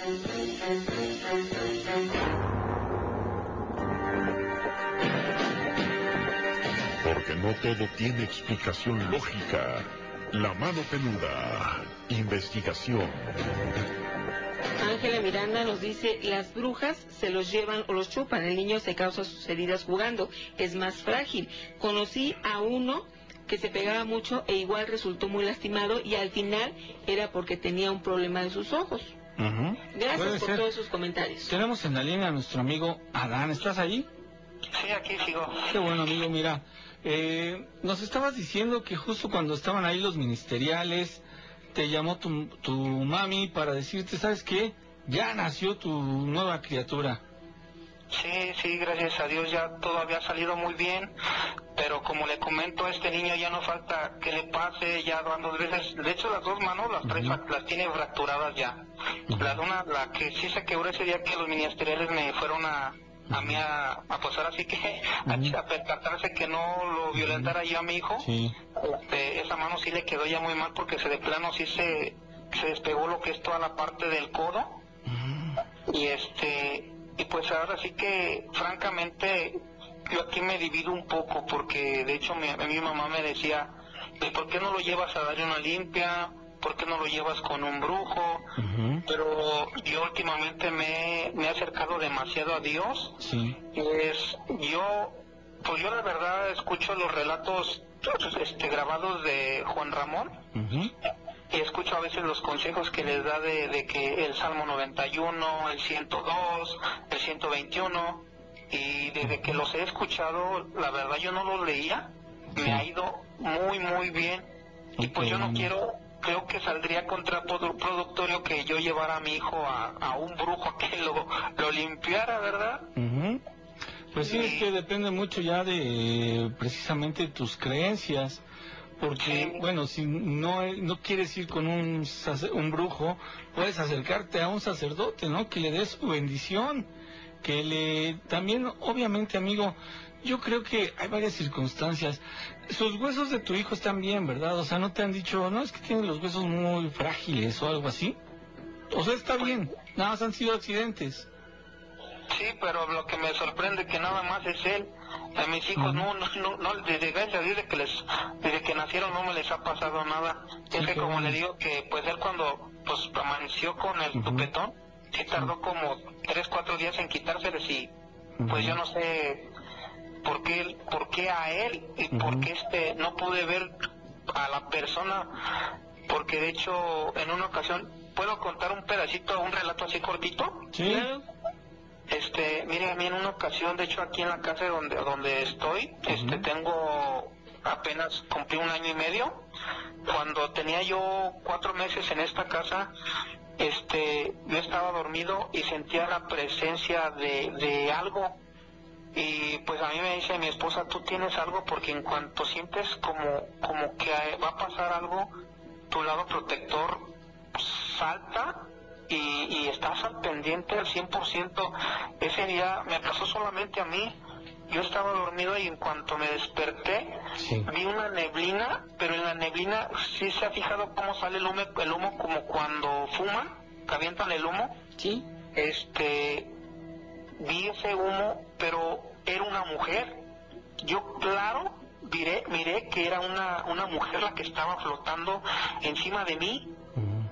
Y yo, la verdad, yo todavía estaba muy dormido, pero creo que mi cuerpo tardó un poco en reaccionar, pero mi intención era darle con un tipo bofetón para que viera que yo ya estaba despierto. Mi cuerpo no reaccionó muy bien porque cuando intenté levantar el brazo, este, Llegué apenas al camino de donde ella estaba, pero en cuanto vio que abrí los ojos, se empezó, se empezó a disipar. Y yo, yo digo, bueno, ¿y por qué este, esto me está pasando a mí si yo no, nunca he jugado con la Ouija, nunca, de hecho yo no soy nada miedoso, ¿cierto? Si, si algo me quiere, me quiere dar miedo, este, no trato tampoco de retarlo, pero demuestro que no tengo miedo para no, no este, como no sugestionarme yo mismo, ¿verdad? Sí. Y pues ese, ese sería mi, mi relato. Muy bien, amigo, pues te agradecemos mucho que nos hayas compartido. No, no necesitas ser miedoso, no necesitas jugar a la Ouija. Sabemos que hay energías en todos lados, buenas y malas. Y, aquí el punto, el, el punto número uno sería tener mucho cuidado con los niños. Sabemos que hay unos que son más inquietos que otros. Probablemente este pequeño tuyo es de los más inquietos de tu familia. Entonces hay que ponerle ahora sí que marcación personal para que esté seguro de que su salud está bien y para que todo el mundo se entere de que este jovencito hay que ponerse abusados porque es bien intrépido. Entonces, ese sería el punto número uno, ¿no? El punto número dos es que no tengas miedo y no por tener miedo ya vas a abandonar tus creencias, sino al contrario, firme en ello y sobre todo, ¿sabes qué? Que haz hacerle cobertura a tus hijos, así como el relato que nos narraron hace un ratito. este, en donde nuestro amigo motociclista sufrió un accidente muy, muy fuerte y él dice que probablemente se trate de que su mamá siempre hace oración por él. Entonces, a lo mejor ella es la que lo protegió de que no tuviese un percance mayor en la motocicleta. Tú deberías hacer lo mismo. Yo creo que sí lo haces, ¿no? Proteges a tus hijos, a tu familia, a tu esposa en oración y eso es muy bueno. Y amigo, pues hay que estar muy pendientes. Sí, pues muchísimas gracias por el momento y el rato que me escucharon y a los radioescuchas que, que están oyendo. Este, y pues les deseo muchas bendiciones a todos. Gracias, amigo, igualmente, que estés muy bien. Gracias, hasta luego. Hasta luego. Mira, Mari Ares es nuestra amiga tanatóloga, nos recomienda para todos los amigos que están interesados en el tema, Déjalos ir con amor de O'Connor, Vida más allá de la vida de Moody y Ángeles del Destino de Lucy Aspra, que incluso ha estado aquí, y que nos comenta Mari que en este último, el libro de Lucy Aspra, explican por qué el alma del difunto necesita luz, oraciones y emisiones de amor en forma de agradecimiento por lo que aportó a la vida de sus seres queridos. Saludos desde Puebla. Órale, pues muchísimas gracias. Oye, deberíamos traer a Lucy, ¿no? Sí, ya hace un ratito que no está aquí, ¿verdad? Aunque sea este, vía remota, no vía telefónica por esto del confinamiento y todo. Entonces, a lo mejor vía telefónica podemos aventarnos una buena charla con ella. Sí, vamos a anotarlo y sí me parece. Órale, me parece genial, Gina. Hola, ¿qué tal? Eliot Medina, saludos a todos, muy buenas noches. Bueno, antes que todo, eh, quisiera contarles una historia. Esto me sucedió más o menos cuando yo tenía unos 13 años, estaba yo en la secundaria. Pues la curiosidad así que mató al gato y este, yo fui al mercado de la San Felipe. Enfrente del mercado, en una farmacia, vendían una ouija, estaban 200 pesos. Esa ouija era eh, de madera muy sencilla, nada más tenía ahora sí que una estampa de la ouija. Y, este, y el triángulo pues era de plástico. Entonces, eh, yo vivía en la 25 de julio, por el mercado de, los fierros en ese entonces. Y este, justamente ahí había pasado un accidente en los edificios. No voy a decir cuáles, pero en los edificios. Entonces decidimos unos amigos y yo, pues, probarle ahí, ¿no? Y jugamos y todo. Y la verdad es que no pasó nada. Bueno, nosotros sentimos que no había pasado nada. Y me dispuse a irme a mi casa. Entonces, eh, me pasé al otro patio, que es donde yo vivía, porque los edificios se dividen por dos patios y un pasillito. Y este, me metí a mi casa y todo sin problema. Entonces yo lo que quería era ver mi Ouija, o sea, ver mi Ouija y, este, que mi mamá no la descubriera, obviamente. Entonces lo que hacía es que yo dormía en una litera, mi hermana abajo, mi hermana arriba, perdón, yo abajo, y, este, y yo escondía la Ouija debajo del, del colchón de mi hermana, y como la litera era como de esas eh, rejas tienen como hitos, pues se veía, ¿no? Entonces yo veía la Ouija y decía, bueno, ahí está mi Ouija, ¿no? Sin problema. O sea, no, no sé qué onda conmigo, pero me gustaba ver la Ouija. Entonces, a partir de ahí, este, ahí la dejé, no, no la volví a usar, pero a partir de ahí, este, yo me despertaba en las madrugadas y, hagan de cuenta que en la cabecera donde se encuentra eh, la, la litera, daba para la, ¿cómo se puede decir? Para la puerta, pero no tenemos puerta, era como un pedazo de, de metal con una cortina. Entonces, este, eh, ahora sí que para pasar tenías que recorrer la cortina, ¿no? Entonces justamente ahí, este, yo voltaba hacia, hacia arriba y veía la entrada. Entonces se veía un señor, este, de, de, de negro, con un sombrero y unos ojos rojos. Y yo, pues la verdad es que me hacía chiquito, agarraba las cobijas, me tapaba, o sea, todavía siento el, miedo. Y, este, y así pasó durante como cuatro noches. Y, este, y yo me despertaba, lo veía, y este, me tapaba, me dormía, me volvía a despertar. Y, este, y me iba al cuarto con mis papás, ¿no? Ya no estaba, me iba al cuarto con mis papás. Y así hasta que mis papás, como el tercer, cuarto día, como les comento, me dijeron, ¿sabes qué? ¿Qué está pasando? O sea, que está sucediendo. este, no es normal que te vengas a dormir con nosotros todas las noches. ¿Qué está pasando, no? Y entonces, pues ya les conté. Y este, y, entonces, eh, pues ya mi, mi, mamá ahora sí que, eh, bueno, le conté a mi mamá. Mamá le habló a mi papá, regresó del trabajo. Y este, luego, luego fue a buscarme, ¿no? A ver dónde está. Y, este, ya se la entregué y todo, y mi papá igual me contó una historia eh, muy triste que espero que en otra ocasión pueda contárselas. Él trabajó en el ejército y vio igual una historia con algo relacionado con la Ouija. Y entonces él me dijo que eso era muy malo, etcétera. Este, salimos y en el patio nosotros teníamos una pileta, se le puede llamar una bomba, no sé cómo usted le diga, y, este, y arriba justamente la empezamos a quemar. Mi papá la prendió.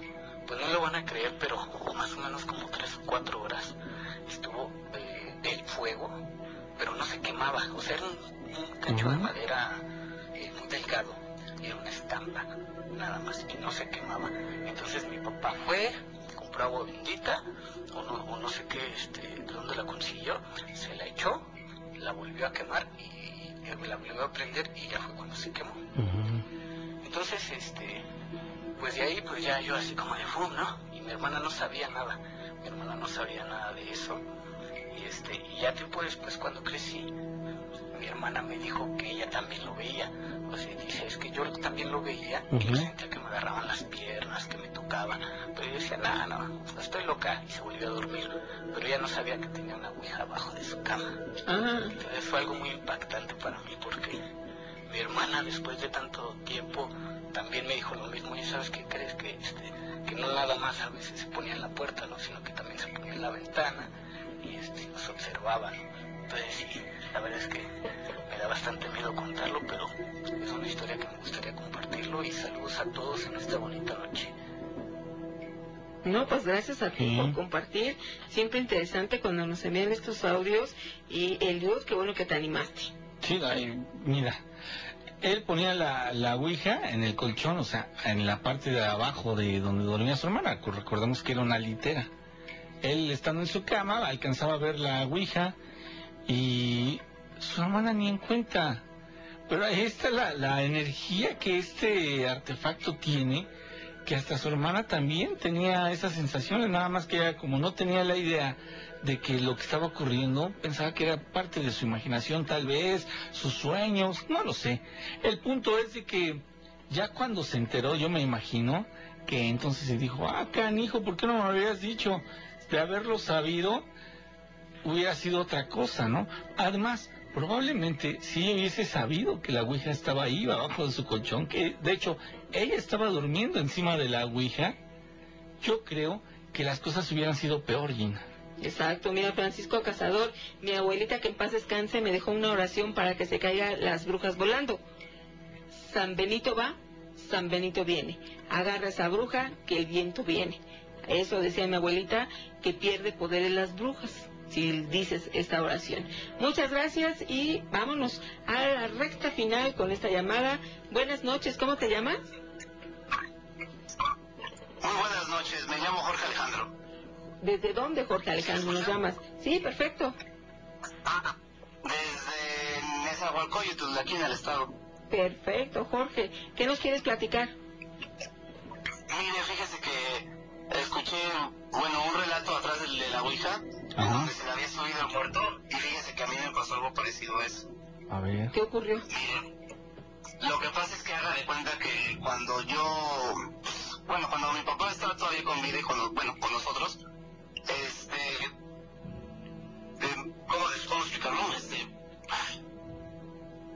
conocimos a un muchacho y lo trajimos a la casa porque pues lo ponían sus padres, ¿no?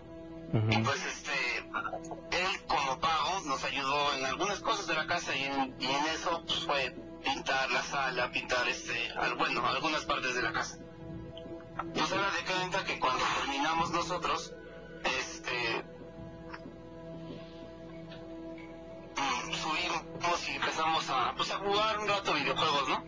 Pero empezamos a escuchar como que tiraron algo y pisotadas y golpes y a mí se me hacía muy extraño. Entonces mi papá llega y me dice, oye, ¿qué onda Jorge? ¿Por qué hiciste este desastre? Y yo le digo, perdona papá, pero en primer lugar yo traigo chanclas. Y en segundo lugar estos son botas, ve, ve, todo esto son botas, o sea, nosotros no fuimos y, pues este mi amigo que esto de vivía con nosotros, pues confirmó lo mismo. Y pues se me hizo muy raro, ¿no? Entonces pues ya cuando iba, pues ya para dormirme, este, empecé a escuchar un rato música y de repente veo una silueta de mi tamaño, o sea, yo mido como un 85, pues en ese tiempo pues, medía básicamente lo mismo, un 84, un poquito menos. Entonces yo me espanté y le digo a mi papá, oye papá, fíjate que esto y el otro, y, él me dijo, cálmate, cálmate, o sea, tranquilízate y vas a ver que estaba ahí. Entonces pues yo me acosté y me, me dormí, o sea, le hice caso, con todo el miedo del mundo. Y me pasó como al muchacho de hace rato, o sea, cuando abrí yo los ojos, vi una silueta de un hombre muy alto, este, oscuro, o sea, como lo había visto, Sí. y se me encimó, o sea, se me encimó en mí y yo la verdad, este, quería gritar, pero de mí, aparte de que no salía nada, una voz en mi cabeza me dijo, ¿sabes qué? Mejor quédate callado. El momento es que cuando él se, pos- se puso frente a frente conmigo, o sea, frente a frente, él me sopló en la, en la, en la, en la frente, o sea, no entiendo por qué, o sea, me sopló, me sopló este, como si, haga de cuenta, como si alguien fumara Sí. y le aventara el cigarro así como una falta de respeto. Y después de ahí, o sea, cuando yo traté, bueno, o sea, caí desmayado después de eso, desperté luego y la verdad me empecé a alterar demasiado. Luego, pues, este, empezaron a pasar así los días y pues, transcurrían algunas cosas extrañas, como que de repente prendía la luz, abría la puerta y eso. Y pues yo creo que a lo mejor era una entidad que traía el muchacho, porque hasta que ese muchacho se fue, es cuando las cosas ya se calmaron. Probablemente sí, ¿eh? Tal vez... Que me pongo nervioso, pero es que sí, da todavía ñañaras de recordarlo. Pues es que sí estuvo fuerte la experiencia, amigo. Fíjate que ese soplido, exactamente así como tú lo interpretas, era una especie de reto. Para que tú sintieras que en un momento dado, si él quería hacer contacto contigo, lo podría hacer. Entonces, ese aire, ese soplido, era una forma de demostrar, era una, mm, un intento por enseñarte a ti que había cierto poder ahí. Y amigo, pues es- lamentablemente tú te espantaste demasiado, ya no pudiste dar más, más detalle, ¿no? Pues sí, o sea, después de eso, pues la verdad, empezaron a pasar con él, digo, cosas muy raras. Yo pues, también decía que lo veía, este, pues alguien también de mi misma altura y también mi familia comportaba. Y hasta que digo que este muchacho se fue, pues ya las cosas calmaron. Sí, amigo. ¿Y cómo salieron de eso? ¿Hicieron oración? ¿Fueron con alguien que les limpiara o algo? ¿O simplemente Lo que pasa es que le digo que cuando él se fue ya las cosas se fueron, o sea, por eso yo pienso a lo mejor que él venía, pues él cargado. venía con él, ¿no? Ajá, el chavo estaba cargado, ¿no? Ajá, venía con algo detrás, no sé, a lo mejor un familiar o algo así. Ok. Sí, eso lo, lo entendí, pero ustedes ya, vamos, no, no se protegieron, ustedes ya dijeron, ya se fue, ya no hay problema, ya no hay riesgo. Pues fíjese que después de ahí, pues la verdad sí nos hicimos una pequeña limpia, pero Ajá, ¿verdad? nada más. Sí. Sí, sí, yo digo, yo lo suponía, porque estas experiencias te dejan así como un fuerte trauma, porque el miedo a que se repita es muy, muy grande. Pues sí, la verdad, yo la verdad sí, de las primeras noches sí me la pasé un poquito con miedo de que volviera esa cosa. Pero pues ya, afortunadamente no, no ha vuelto. Muy bien, mi querido Jorge, te agradecemos mucho, qué bueno que nos narraste esta experiencia y cuando gustes esta es tu casa.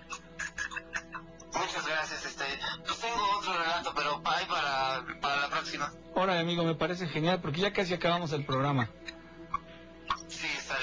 Que estés muy bien, buenas noches. Muy buenas noches. Un saludo a todos. Bendiciones. Igualmente, amigo. Pues bien que nos podríamos seguir una hora más, Nacho, porque se quedaron muchos relatos, comentarios, audios y nosotros agradecemos su participación y también su paciencia, porque a poco a poco lo vamos a ir pasando aquí en el programa y pues esto es importante. Sí, claro que sí. Muchísimas gracias por habernos acompañado. Una noche de buenas historias, de excelentes relatos, Gina. Bueno, pues entonces, gracias por haber estado con nosotros, que tengas excelente noche, que Dios te bendiga. Soy Gina Avilés. Hasta luego, Gina. Yo también me despido. Soy Ignacio Nacho Muñoz, agradecido con Dios y con todos ustedes porque juntos tuvimos buenas experiencias. Que pases una estupenda noche, que descanses y como decimos aquí, cabo. El programa se termina, pero la investigación continúa. Aquí en La Mano Peluda. Investigación. La Jauría, la nueva serie de Amazon Prime Video, presentó